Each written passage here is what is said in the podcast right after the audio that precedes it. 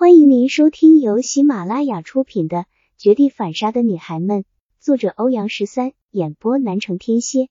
欢迎订阅。第九集，遭遇了酒店事件和全网通告后，刘小阳丢了工作，连房租都交不起了。他之前的意气风发和俊秀不复存在，整个人颓丧萎靡，眼窝深陷，下巴上的胡子也没刮，看起来像泄气的面口袋。小杨，你别担心，我家有套空着的公寓，你先去住着，找不到工作就自己当老板呗。到时我跟我妈说，咱们自己开个公司。姐姐递给他一串钥匙，刘小阳像溺水的人抓住了稻草，一把抱住姐姐，恨不得跪舔她。在他看来，现在姐姐是他唯一的希望，必须牢牢绑住她。假如他知道自己遭遇的这些都是姐姐一手策划的，不知道会有什么感想。在姐姐的安排下，刘小阳住进了那套公寓。他本就不多的积蓄全赔给了公司，还不够，只好跟家里面开口，撬了老两口的棺材本。刘小阳的妈妈气得心脏病都犯了，体贴的姐姐自然提出让他来城里看病啊。我让人找最好的医生，保证安排的舒舒服服的。刘小阳的自卑开始暴露无遗，他害怕姐姐看到他父母目不识丁的样子，影响自己的形象。几番推辞，姐姐却不依不饶。小杨，你能有今天，都是阿姨的付出啊！现在她生病，咱们怎么能不管呢？说完，姐姐脸上带着娇羞。再说了，你把她接过来，我还能多表现表现，让他老人家喜欢我啊！你这个呆子。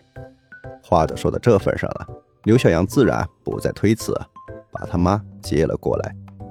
说实话，我真想不出哪个对我颐指气使，要我给他们全家刷鞋子的老女人，居然有一天也会把脸笑成一朵烂菊花似的去讨好我姐姐。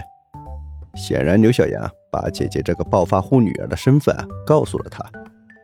刘小阳他妈真是能屈能伸，知道儿子住的公寓是我姐的，自动将自己定位成保姆身份，扫地、做饭、洗衣，样样都来。小莫，我妈特意给你煲的汤，你尝尝。刘小阳一脸柔情，姐姐喝了一口，呸的一声吐出来，然后不小心将碗扔在地上，汤汤水水将刚拖干净的地弄得脏兮兮的。对不起，我刚被烫到了。姐姐一脸无辜，然后伸出小手，好疼。